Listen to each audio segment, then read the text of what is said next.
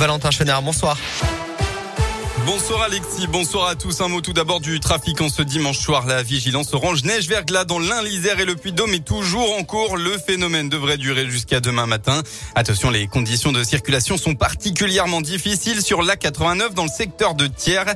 Les sorties 28, 29, 30 qui étaient fermées viennent de rouvrir hein, cette fin d'après-midi avec toujours une forte quantité de neige présente malgré le déneigement. Plus de 20 km de ralentissement attendu vers Clermont. Patience, prudence donc sur la 40 vers Nantua dans l'Ain. Euh, circulation très compliquée sur 7 km. De même sur la 47, plusieurs points de ralentissement à prévoir, en particulier à hauteur de Saint-Chamond avec 6 km de ralentissement et au niveau du nœud de Ternay pour rejoindre Lyon avec 5 km de bouchons. À la une de l'actualité, nouveau dramatique accident dans la Loire. Ce matin, un homme a fait une sortie de route sur la commune de Saint-Jean-Bonnefond.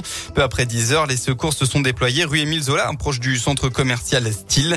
Dans la voiture accidentée, un conducteur seul, âgé d'une trentaine d'années, inanimé. Malheureusement, la victime n'a pas pu être réanimée et est décédée sur place. Si les circonstances exactes de l'accident ne sont pas encore connues, il aurait perdu le contrôle de son véhicule et aurait percuté une camionnette en stationnement.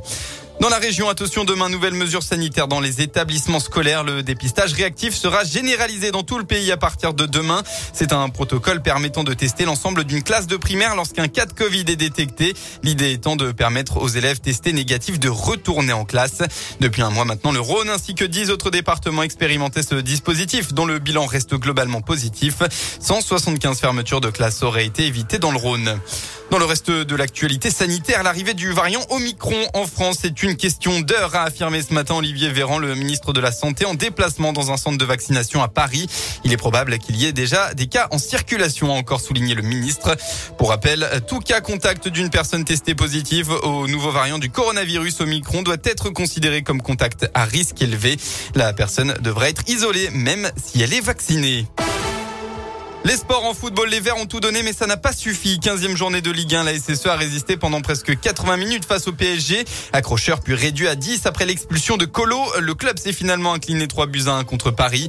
Le défenseur qui n'a pas caché sa colère après le match, c'est sévère. L'arbitre a favorisé Paris, a-t-il notamment déclaré. En tout cas, il faudra rebondir dès mercredi à 19h à Brest face à un concurrent au maintien. Et puis le Clermont foot une nouvelle fois crucifié sur la pelouse de Reims. Les Clermontois encore lâchés dans toutes les toutes dernières minutes du match. Résultat final 1-0 pour les Rémois. La météo, eh bien, l'épisode de neige va durer cette nuit en particulier dans le Puy-de-Dôme, la Loire et l'Ain, et ce au moins jusqu'à demain matin. Des éclaircies sont ensuite attendues lundi après, un peu partout dans la région. Des éclaircies qu'on devrait retrouver mardi en attendant le retour d'une grosse perturbation pluvieuse mercredi. Et puis enfin, côté Mercure, demain, vous aurez au maximum de votre journée entre 0 et 4 degrés.